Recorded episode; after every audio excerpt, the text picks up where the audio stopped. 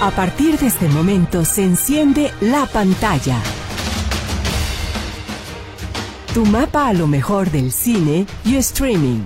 Comenzamos.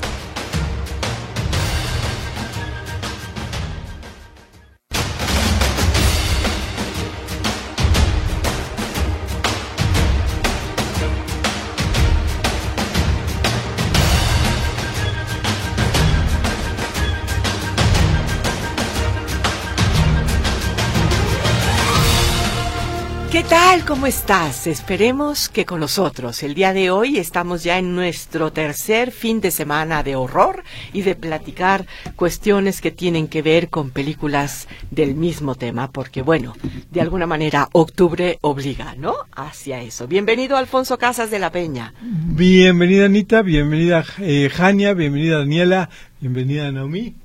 Naomi y por allí Gerardo y Gerardo, Luis. tenemos ya todos saludados el día de hoy y también bienvenida Claudia Camarena que dejó a Argentina para estar aquí en su tierra. Le mandamos un abrazo muy muy muy grande. Perfecto, un abrazo para para Claudia. Para Claudia Camarena. Ya está.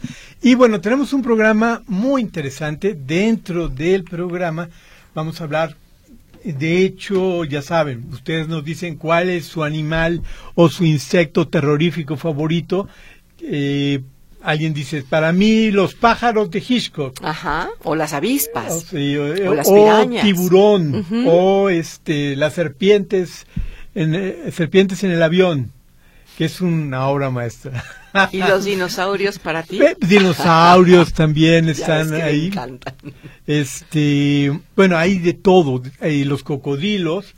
Eh, ¿Cuál es su animal o su insecto? Hay películas de abejas, las abejas asesinas, de De hormigas, ratas. la- las ratas, ven la rata asesina, las, este, no me acuerdo cómo se les llama a las hormigas esas de Brasil que arrasan con animales Sí, sí, con todo. no.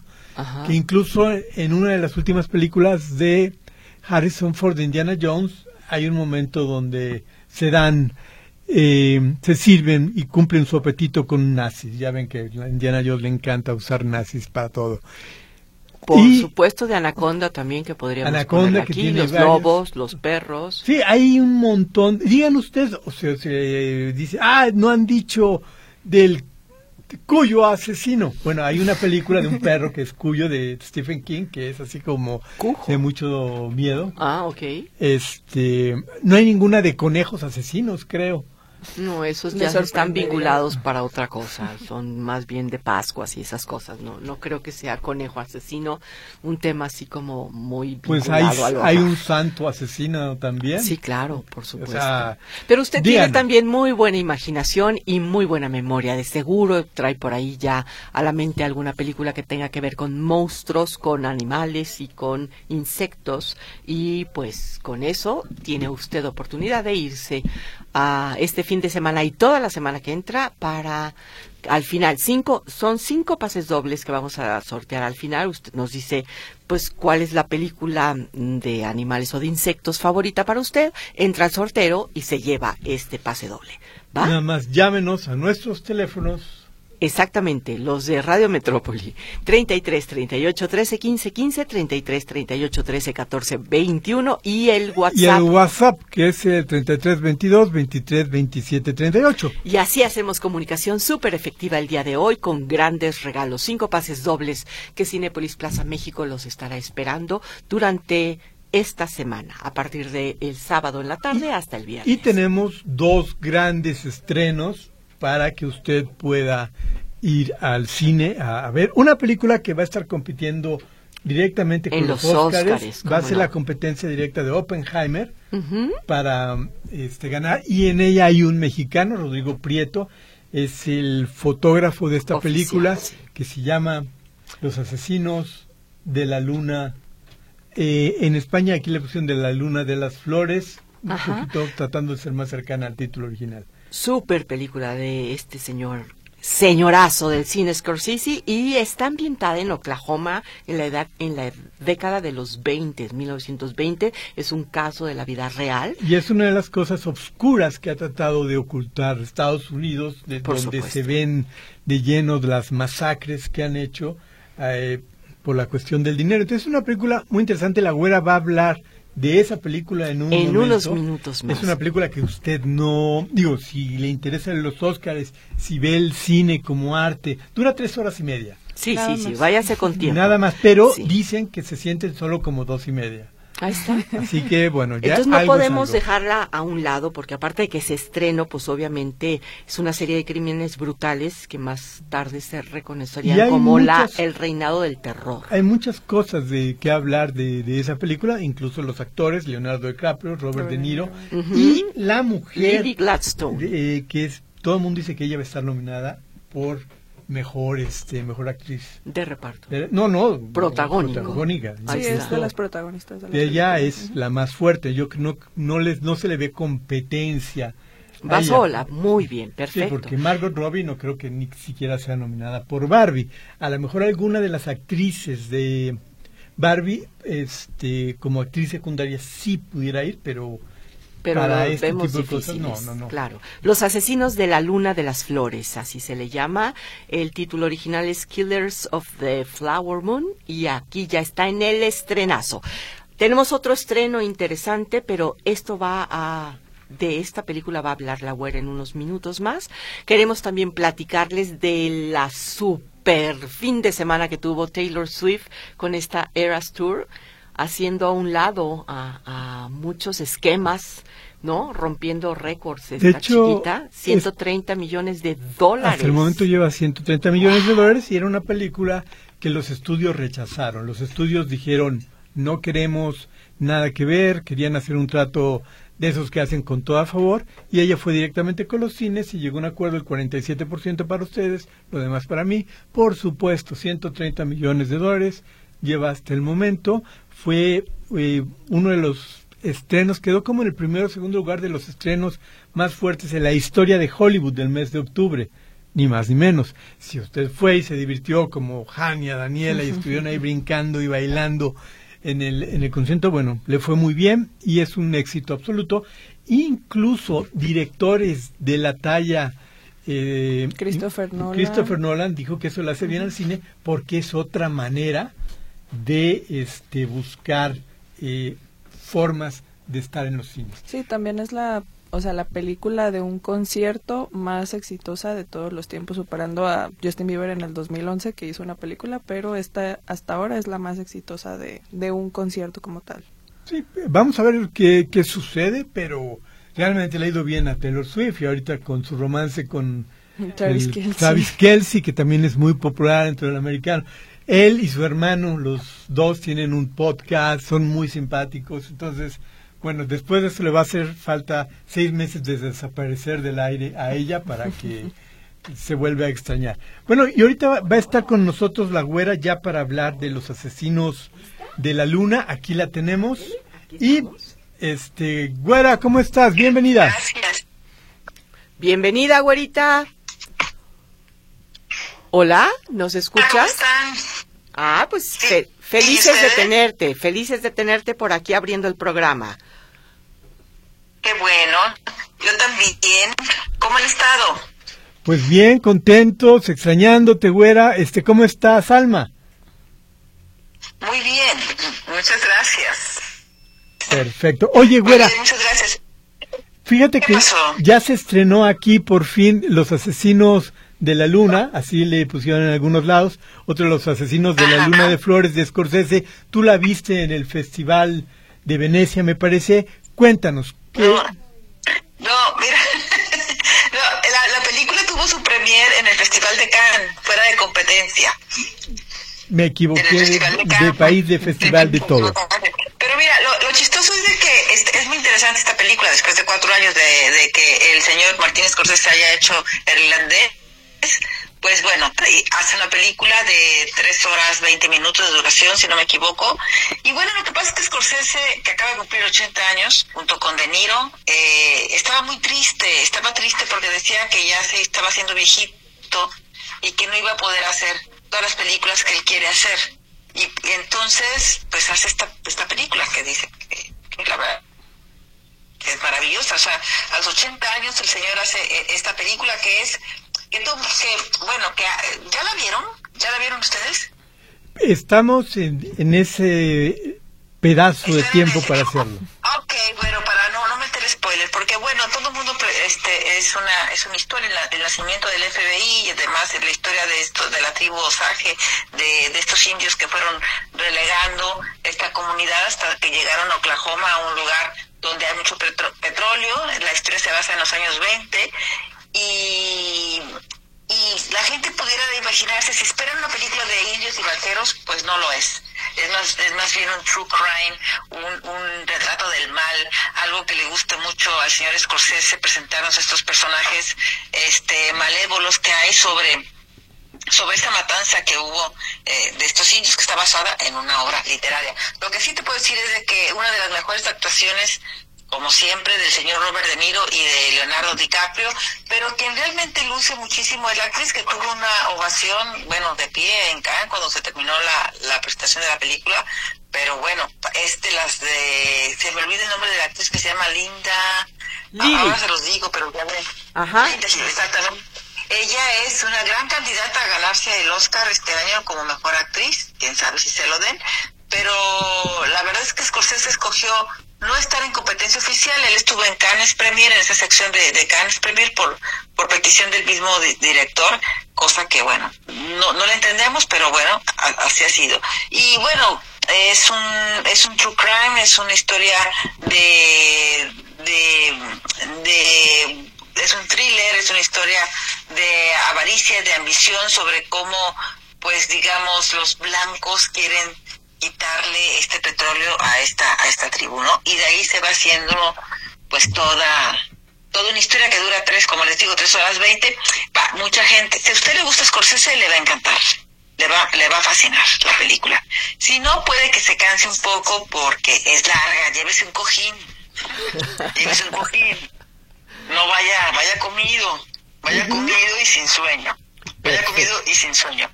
No, la verdad es que es una obra, este, es una, es una gran película.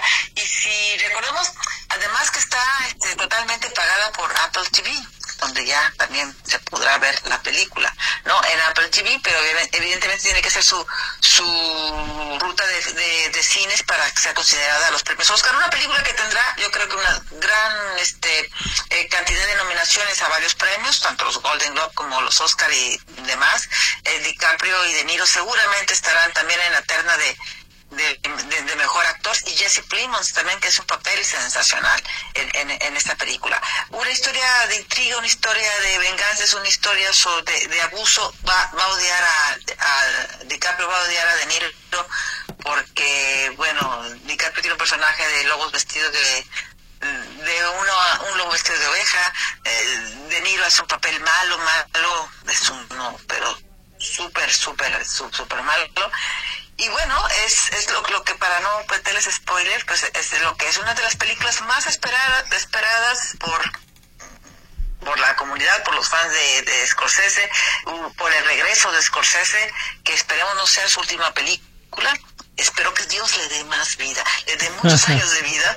Pero sí, son tres horas, 26 minutos. La narrativa es tan absorbente que apenas se puede notar el paso del tiempo, le digo, sí, es tan buena que, realmente uno quiere más y más y más. Es una película que se acaba de estrenar ahora, ahora en salas, y es donde hay que disfrutarla en la pantalla grande. La verdad, un gran trabajo de Scorsese. Eh, me llama la atención que su película irlandés fue por Netflix esta es por Apple TV. Eh, no, no, no apostaron por, por, por lo que costaba la película, 200 millones de dólares se dice que, que que, que costó y bueno, como les digo, es una historia eh, realmente demencial, realmente con una crítica a, a varias cosas y, y, fotografiada por nuestro querido, por el mexicano Rodrigo Prieto, que seguramente tendrá una nominación. Una fotografía muy clásica, es de esas películas que nos recuerdan al nacimiento de una nación, estas películas clásicas, eh, no, eh, la matanza son, todos son planos muy abiertos, porque no se ha criticado que no habla mucho sobre sobre los indios ojaces, sobre la matanza, pero él más bien se, se, va a, la intriga, al drama, ¿no? Que sucede con con esta familia, que es lo que hace un true crime. Aquí, Por eso es una de las cosas interesantes de esto es que él dijo al principio era sobre el FBI y en algún momento dijo no, esta es una historia demasiado blanca y dice voy a darle la voz también a los indígenas porque ellos son personajes fundamentales. Y eh, ahí se queda un poquito en controversia porque representantes de esa tribu dicen que no lo logró del todo, pero me parece que es una película que indudablemente va a estar compitiendo por los Óscares y es una buena noticia que se estrenen dos historias como Oppenheimer, como esta película de Scorsese, finales de este año, pues para dar la cara a un cine que se ha este, visto cubierto de superhéroes. No, la, verdad es que es un, es un drama criminal, un western y una comedia negra, pero también tiene su drama su, drama romántico, uno, digamos, muy retorcido desde luego, y te lo crees porque DiCaprio lo hace realmente muy creíble, inclusive el mismísimo Scorsese se reserva un cameo en la película para destacar una de sus intenciones, ¿no? Que es el recuerdo de uno de los hechos escandalosos y, en homenaje también un poco a las víctimas. Y eh, la verdad es que, eh, les digo, es una, es una narrativa tan absorbente que se, se quiere más de más, yo creo que es una de las no sé si la mejor película de Scorsese, pero es una película, bueno, digna de, de uno de los mejores directores que ha dado, ¿no? El cine contemporáneo, un director que lleva más de 50 o 50 películas también, estos estos este, directores eh, hijos de migrantes o migrantes que italianos que, que llegaron y que hicieron chusa, ¿no? De, esta camada de, de Coppola y de, todos ellos. Eh, un, gran, un gran trabajo y esperemos que no sea lo último que haga el señor Scorsese, la verdad. Y DiCaprio y, y De Niro, súper bien. DiCaprio sale gordito. Güera, te agradecemos muchísimo. Mm, mucho, mucho. Pues un beso. Que gane San Francisco el lunes. Ay, Dios te oiga, Dios te oiga. Ojalá, estamos de racha. Pero bueno, a ver qué tal. Pues un beso y ya les digo, llévense un cojín. Tres horas veintiséis minutos. Alimentados y sin sueño, así está la recomendación. Pues vamos a un corte comercial. Regresando, vamos a hablar con David y de esta película este, de Eugenio Derbez. Y vamos a seguir con los animales. Tenemos muchas llamadas de ustedes. En el bloque número 3 vamos a un espacio muy fuerte para hablar de los mensajes y nos están diciendo un montón de cosas muy interesantes. Y los animales monstruosos y también los peces, los insectos y demás. Y los políticos monstruosos también nos han llamado aquí para decirnos de algunos, pero bueno. La película de Eugenio Derbez es radical, de ella también vamos a hablar. Estos son estrenos interesantísimos que hay que ver en pantalla grande. Entonces, a seguir marcando el 33 38 13 15 15, 33 38 13 14 21 o dejarnos tu comentario. en el WhatsApp 33 22 23 27 38. Volvemos. Con más información aquí en la pantalla.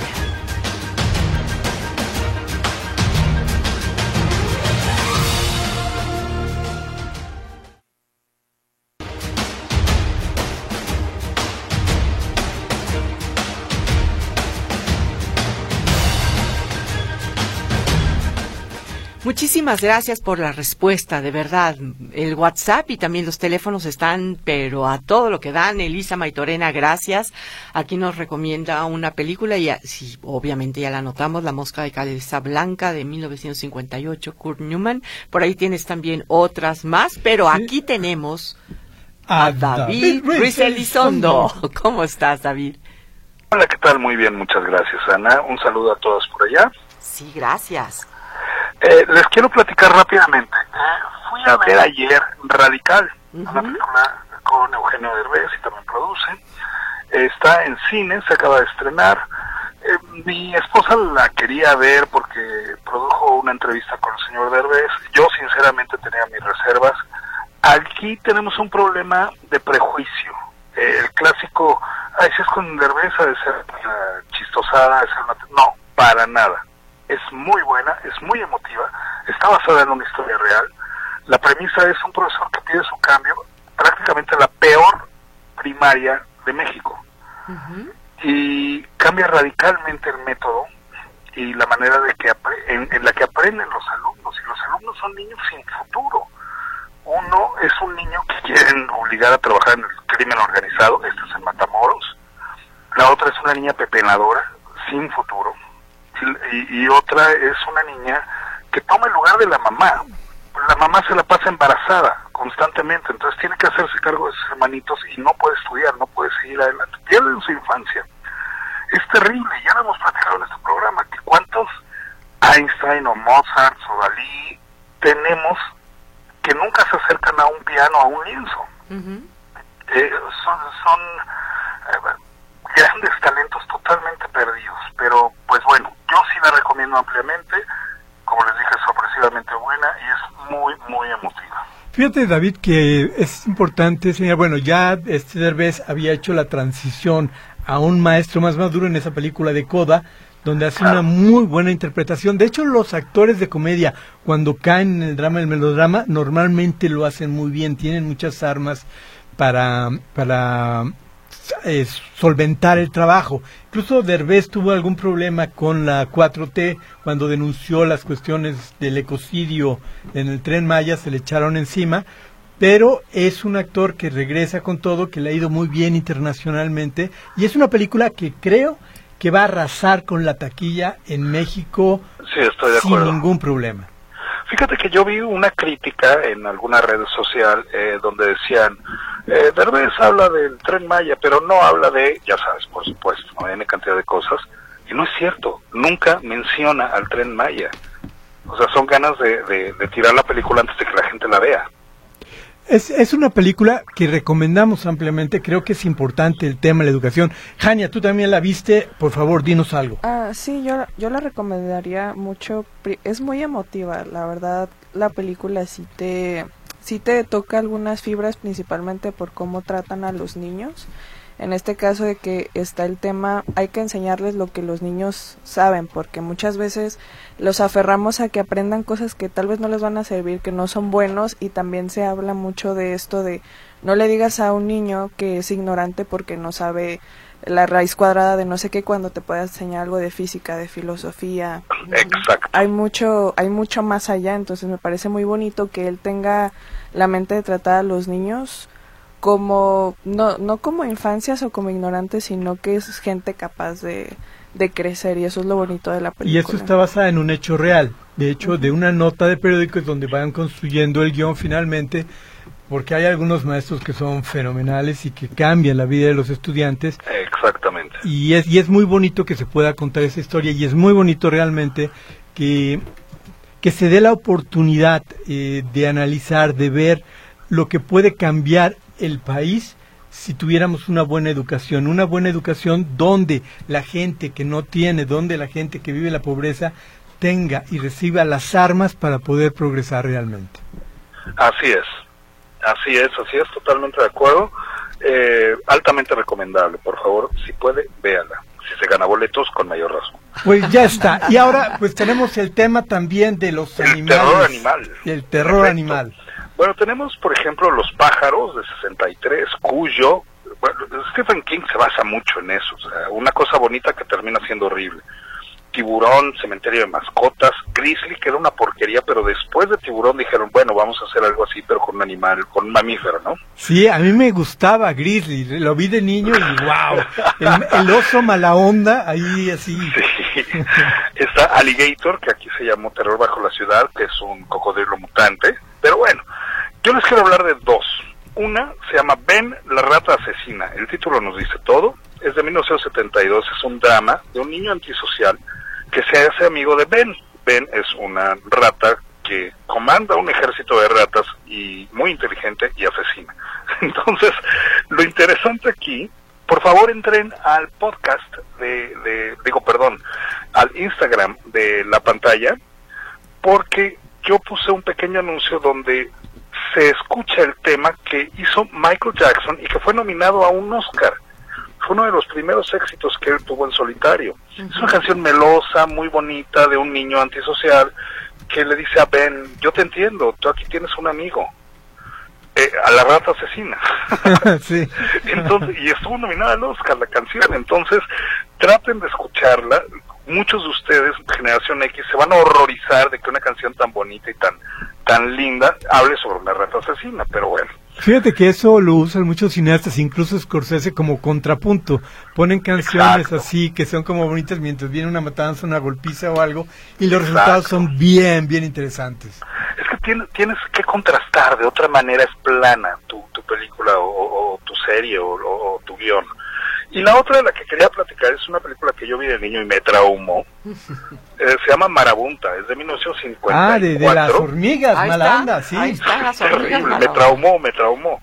En inglés se llama The Naked Jungle, es con Charlton Heston, es una película de aventuras, pues estamos hablando de 1954, y es un hombre que tiene una plantación de cacao en las Amazonas, y de repente, que sí existen, millones de hormigas carnívoras que se comen lo que encuentran, sea hombre, perro, mujer, lo que sea, se lo comen, y se acercan a su plantación. Y a ese, a, ese colectivo de hormigas se les llama marabunta, que sí existen en Sudamérica. También les dicen tombonas o algo así. No tengo la menor idea. Yo les digo de otra manera, pero me sacas del aire si lo digo. Entonces, sí, sigamos así. Fíjate que mi sobrina tenía una frase cuando veía las hormigas, dice, no tienes miedo que te piquen las hormigas, y dice, hormiga no pica a mí, yo mato hormiga. Ah, sí. claro, tenía cinco eso. años, pero bueno. Sí, pero además fíjate que, que eh, Rafa Lara, nuestro gran amigo, compañero, director, escritor, productor, de todo, ¿no?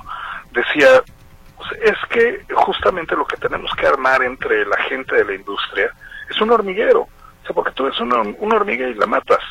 No pasa nada, es una hormiga. Mete la mano en un hormiguero a ver cómo te va. Ujú, Quédate parado a ver cómo te va. Exactamente. Exacto, exacto. Pero bueno, básicamente eso era. Ya tenemos tema para la próxima semana.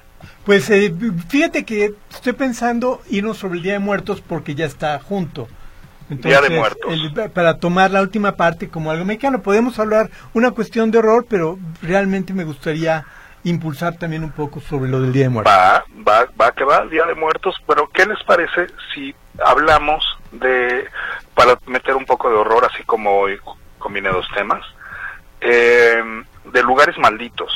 Ándale. Ok, me O sea, parece... el Amityville y cosas así de que dices, no entres ahí.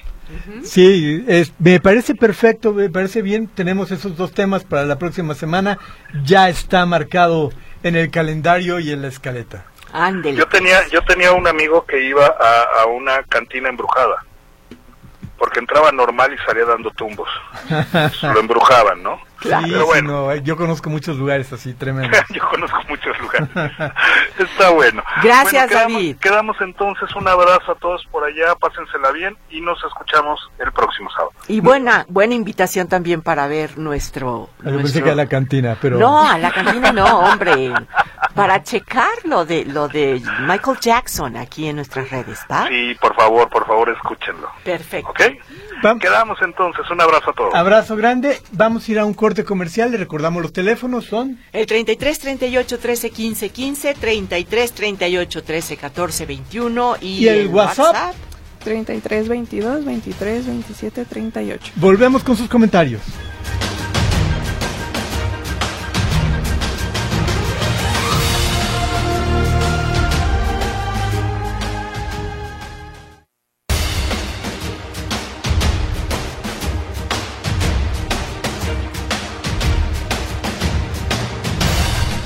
Nos encanta que de verdad este, estén con nosotros. Jesús García se eh, apuntó un 100 con esto. Dice, queridos amigos, sí hay una película de conejos asesinos. ¿Eh? Sí, The Night está. of the Lepus. Exactamente. Qué buena onda que nos Jesús, mandaste esto. Ya podemos morir tranquilos. Hay una película de horror de conejos. Todo está bien en el mundo. Claro, conejos asesinos. Tenemos un montón de llamadas y de mensajes. me Francisco Javier. González nos dice que sus animales preferidos de terror son los pájaros de Alfred Hitchcock. Es una genialidad de También película porque aparte tiene un, un elemento que cambió mucho el cine horror. Nunca se dice por qué atacan los pájaros. Siempre hay, oh, alguien vertió, este, no sé, algo radioactivo en las aguas y las arañas crecieron, le, salió Sí. pero a los calvos, lo que tú quieras, pero aquí nunca se sabe El por, por qué. qué atacan los pájaros. Y eso lo hace todavía más opresiva la película. Pues el, el- el suspenso está dado con eso también. María Elena Anguiano ya le encantó la idea de irse a ver Radical de Eugenio Derbez por las recomendaciones de David. Norma Leticia Ramos Díaz, gracias, ya estás apuntada. Humberto Bustamante González, aquí también dice que siempre son una guía para él y para su familia en el mundo del cine. Pues muchas gracias por ese halago. Saraí Salazar Puga, ya estás anotada también. Tenemos a Jesús Árate, Alfonso López Flores, Alonso, perdón, López Flores, José Márquez, Teresa Santos Coy Quesada, y Jorge Padilla Ábalos, Bárbara Leticia Díaz Santana. Para ellas son los animales terribles, son las hormigas. Excelentes recomendaciones también. El WhatsApp, ¿cómo anda por ahí? El WhatsApp tenemos algunas, este, bueno, no algunas, un montón de, de mensajes de personas. Aquí les está contestando Daniela muchas cosas. Aquí dice, eh, hay una película clásica, se llama Invasión Infernal, trata de unos insectos que son como cucarachas, pero donde están eh, provocan incendio en motores de carros. Eh, nos dice José Guadalupe Orozco, muchísimas gracias por decirnos. De hecho, hay una película de Guillermo el Toro donde están las cucarachas, se llama Mimic, ah, que la hizo. Incluso hay una especie, no de homenaje, hay una mención, porque la hizo poco después de las explosiones en Guadalajara este, por parte de Pemex, ¿se acuerdan que voló todas las calles? Hay una parte que hace una referencia a eso. La película, eh, una cinta que le costó mucho trabajo del toro porque uno de los productores, Weinstein, le hizo La vida de cuadritos y casi lo exilió de, de, Hollywood. Tuvo que irse a España, donde hizo grandes películas, y a final de cuentas pudo regresar con todo el éxito del mundo. Tenemos otro mensaje. Elizabeth Reynoso nos dice, los animales que me causan terror son los ratones. Y hay una película que es Las ratas asesinas, tienes toda la razón. Elizabeth, este, las ratas son algo que provoca que muchísima gente se asuste demasiado. Asesinas o no provocan horror definitivamente. Tenemos este también las, las famosas pirañas eh, tenemos los cocodrilos. Hay una mención de los Simpsons cuando está Homero Simpson buscando películas de horror. Dice, cuando los cocodrilos se vuelven locos en los centros comerciales. y, parte de esta cosa fantástica es que hay varias películas, Lake Placid y demás, de, eh, Primal, de, de, cocodrilos gigantescos y de cómo se meriendan a medio mundo. Eh, las víboras, las anacondas, en fin ahí díganos, síganos diciendo de sus películas favoritas, porque francamente es un tema muy, muy divertido y agradable en el horror. Esos, esos animales que dices, ¿cómo? Hay incluso el tiburón de cinco cabezas, el planeta de los tiburones, el... hay una película, ¿cómo se llama? Era del tornado donde estaban los tiburones. Sharknado. Sharknado. un churrazo, pero que llamó muchísimo la atención. En un canal que se llamaba Sci-Fi, donde ponían todos los churros imaginables, ahí tenían su espacio. Así que síganos llamando. Bueno, vamos a, mencionar también, evidentemente, algunas películas o series que están, eh, pues ahí ya en las plataformas. Una de ellas es Star, esta película que la puede ver en HBO con Kate Blanchett. Ella merecía el Oscar, lo sabemos todos, pero bueno, ya saben que por cuestiones políticas a veces se cambian los premios. Puede ver esta película en HBO, eh, pasarla muy bien, no porque sea una comedia, sino por la gran actuación, por el tema, las cosas de las que habla, es impactante la, la, película. También tiene la puerta roja que hace poco Hania nos comentaba de esta... Evil Day Rise, la quinta entrega ya de, de la saga y se supone que era la última, aunque no se sintió como un final, pero pues... Siempre hay lugar para, para una más. Ahí anda ya la película son baratas y recuperan fácilmente, así que funciona muy bien. También está Winnie the Pooh, la pusieron ya para hacerte que le guste el Hablando de cosas random asesinas, Winnie the Pooh asesino ahí está también. Winnie the Pooh la puede disfrutar y también llaman a la puerta no de creo, No creo que esté muy disfrutable, pero en fin, de todos modos ya está, en tan...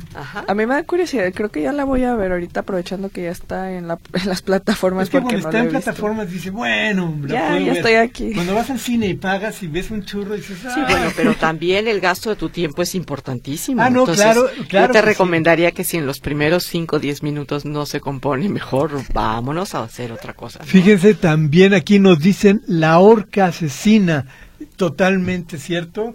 Este, y las orcas son unos animales terroríficos. ¿Quién nos dijo de Tentáculos, piraña, los castores zombies, también. Los castores zombies. Zuluet Andrade, ella es la que dice esto. Las películas de clase B son muy sorprendentes. Mantarraya, ¿cómo olvidarla también? Gracias, Zuluet también hubo una película mexicana que se llamaba Tintorera. Sí, claro. Donde sale Hugo, Stiglitz. Sí, Eh, un cuando era, según él, era súper bueno. guapo. Ok. Y bueno, también tenemos en Disney, fíjense, ¿se acuerdan de Werewolf at Night, Hombre Lobo en la noche? Con ahora la sacaron Luna. con Diego Luna, que es una es una buena historia diferente, pero ahora la pusieron a color. ¿Por qué Ah, la no es pusieron a Perdón, color? es No Gabriel entiendo. García Bernal, no es Diego Luna. Sí. Perdón. Y ahora Ya se me confunden ellos dos. De, de los Sí. charolastras. Pero tienes razón, eh, está esa, también esta mansión embrujada. La vio mi hermano sin ninguna, este, dijo, ah, voy a estarla". Expectativa. Y dijo, me gustó, está agradable, la puedo ver. Normalmente cuando uno espera que algo sea un churro, es mucho más ligera la manera de verlo. Ah, mira, no está tan mal. Comí esto envenenado, pero no me morí, está bien. ¿no? También tienen es- Escalofríos, que es una serie de Stein, saca unas películas. Es un escritor un poquito más light que Stephen King. Es una serie interesante, es un poblado donde muere asesinado, hay un misterio de un joven y unos 20 años después regresa el fantasma diciendo quiero venganza y cada capítulo hay un elemento que cobra parte dentro de la historia general. Por ejemplo, el primer capítulo es una cámara, luego es una máscara, etcétera, y está bien, se deja ver, es una historia bien hecha eh, de horror. Eso referente a Disney también tiene Loki. Loki, que realmente no ha sido tan Loki esta temporada. El último capítulo, tú lo ves y dices, wow, qué bien está este, la ambientación, el arte, pero la historia... Está, está de picada. Yo no he visto el último capítulo, pero el la verdad es último capítulo que logra convertirse en el peor de todos. no me está no me está atrapando la, la serie. La verdad es que ya las dejo a la mitad las series que está Sí, haciendo ese es Marvel. el problema de Disney. No están funcionando. Escalofríos sí. Escalofríos sí la, la puedo recomendar aquí. Anita me dice, no te alejes del Pégate micrófono. micrófono. Entonces me acerco al micrófono. Exacto, para no perder la presencia de la voz. Oye, pero entonces, de todos modos, tiene su público Loki, ¿eh? Aunque tú digas La que primera este- temporada le fue bien, fue una serie que llamó mucho la atención. Esta segunda temporada no, incluso tuvo problemas porque el actor, el villano, este, no me acuerdo ahorita el, el- el actor, ahorita buscamos en redes. Pues el que va a ser a Kang el Conquistador, que Kang va a ser el nuevo Thanos, pero Pero tuvo un problema eh, de eh, ab- violencia y doméstica abuso. con su esposa. ¿no? y con otra señora que no era su esposa, entonces dijeron que le iban a retirar, pero sorpresa, en este capítulo aparece. Entonces no sé si Disney diga y apuesta al olvido y diga, bueno, o sea, que la gente no se dé cuenta y ahí lo metemos, pero recuerden No lo creo que que pasó. haya sido eso, ¿eh? Pues ahí está, Qué y raro. está en el capítulo, y recuerden lo que pasó con Flash, cuando metieron a este actor Ezra, eh, lo mantuvieron contra viento y marea y al final fue un fracaso. Yo creo que Loki está, este capítulo dio un bandazo para mal. Bueno, creo que también tiene que ver con que al inicio las series de Disney eran personajes que la gente ya conocía. Entonces, cuando quisieron introducir nuevos personajes a través de las series, ahí fue ya cuando la gente comenzó a perder el interés. Porque al, inicio eran todo un boom. WandaVision su, explotó. Loki la primera temporada también. Incluso Falcon y Capitán América están pegando muchísimo, pero la ver- ya cada vez se está perdiendo más el interés en estas series. Y, y yo siento que en general de los superhéroes se está perdiendo muchísimo el interés, está decayendo. Hay una situación con el cine que sí, incluso regresando un poquito a la huelga, hubo negociaciones que se rompieron. George Clooney hizo una propuesta para tratar de salvar las cosas, el sindicato no aceptó. Gran parte del problema, creo que lo mencionábamos la, la vez pasada, es que el cine recibía una enorme cantidad de dinero y cuando llegan las plataformas dice no vamos a tener otra plataforma donde nos vamos a enriquecer pero el cine que el dinero que pierde el cine no se va a las plataformas y ese es el gran problema hablábamos de lo que pasaba con la enciclopedia británica que era un negocio de miles de millones de dólares y cuando llega internet la mata, deja, deja de hacer negocio. Y es lo que está pasando con las películas. Si usted puede esperar 40 días, puede ver la película en plataforma. ¿Por qué vas a ir al cine? Entonces, esa manera de canali eh, Comercializar. de ser caníbal con tus propios ah, este, ok. productos, Cani, cani, canibalizar, canibalizar, algo así. Ok. Puede generar este, pérdidas. De hecho, muchas plataformas están perdiendo dinero. ¿Quién gana? Netflix más o menos tiene un mes bueno, uno malo, están amenazando que cuando termine la huelga van a subir nuevamente sus precios. Entonces está realmente una situación crítica el cine. Ya se está haciendo muy larga esta huelga, estamos ya con muy buenos estrenos para los Óscares y no te, no no pues los pues Emmys dijeron que iban a estar y ya posiblemente febrero o marzo lo están moviendo el próximo al menos en las nominaciones hay películas que siento que sí se van a meter de todos modos porque está Ferrari de creo que es de Ridley Scott que ya se va a estrenar Priscila de Sofía Coppola entonces, digo, sí hay, perdón, Elvis y, bueno, la película de Elvis de Sofía Coppola, pero hay, no sé cómo vaya a funcionar sin los actores, eso está muy raro, pero al final de cuentas se, va a terminar aplazando, aunque sí hay películas que podrían competir en los Oscars. Sí, de, que hay material para que estén en los Oscars, hay, pero de que los vayan a hacer porque mientras esté la huelga nadie se va a atrever sí, sin los actores nadie va a ver los Oscars. Los Golden Globes. Sí, por si nadie los ve ya en estos tiempos, pero ahora sin estrellas no, no se vería. Es muy difícil. Y bueno, vamos, vamos a ver eh, qué sucede al respecto. Tenemos un montón de, de, llamadas, vamos a tratar de sacar. Hola amigos de la pantalla, un fuerte abrazo. Mi película favorita fue la de los pájaros y la de Ben, la rata asesina. Y la que me tramó fue la de Marabunta. Si es que las esas hormigas mala onda que son enormes y es espantoso. Incluso ves en los documentales, porque existen, cómo hay estampida de animales y de todo el mundo porque no hay cómo este, hacer nada contra ellas. Lo mismo que las pirañas, son pequeñitas, pero son un montón. Y cuando te agarran, cuando están en manada es diferente, Cuidado con eso. Pero bueno, Aquí también está Moby Dick. Elvia López propone esta película de Moby Dick como su película favorita. Que, que es una película bien, es una novela. Sí, sí, es muy interesante y es una película muy interesante que, híjole, está dentro del horror, pero también más allá de esa cuestión de cómo podemos obsesionarnos con algo tremendamente y perder todo por esa misma obsesión, que es uno de los temas profundos que tiene, pero es una gran recomendación. Muchísimas gracias. Eh, también, bueno, tenemos en Amazon, ya decíamos, la película de Háblame, ya está, la puede rentar este, no, no cuesta mucho dinero rentarla. Y Háblame es una de las películas que ha llamado más la atención. Nuestros australianos hicieron maravillas. Hicieron un montón de dinero y están, creo que, filmando la segunda parte. La segunda parte ya. Y es algo que usted puede disfrutar plenamente en, eh, en Amazon. Está El Exorcista, ya decíamos, uno de los grandes clásicos, mucho mejor que esta película que sacaron del Exorcista, que está ahorita en los primeros lugares de taquilla, para que sea una idea, esta película quedó en segundo lugar en Estados Unidos, El Exorcista, ganó 11 millones de dólares por 100 millones de dólares que tuvo la película de Taylor Swift del, del concierto.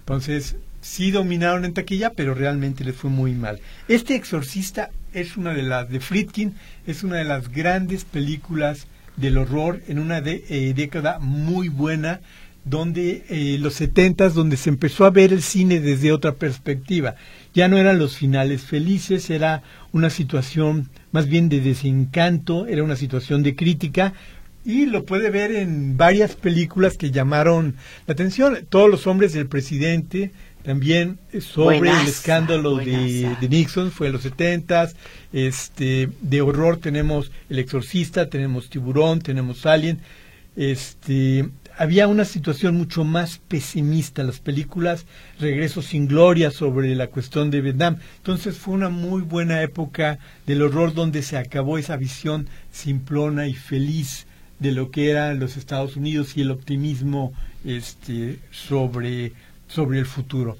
Entonces fue una gran eh, época también donde cineastas jóvenes empezaron a salir con nuevas ideas, venían del movimiento del 68 que prácticamente estuvo de los jóvenes en todos lados del mundo.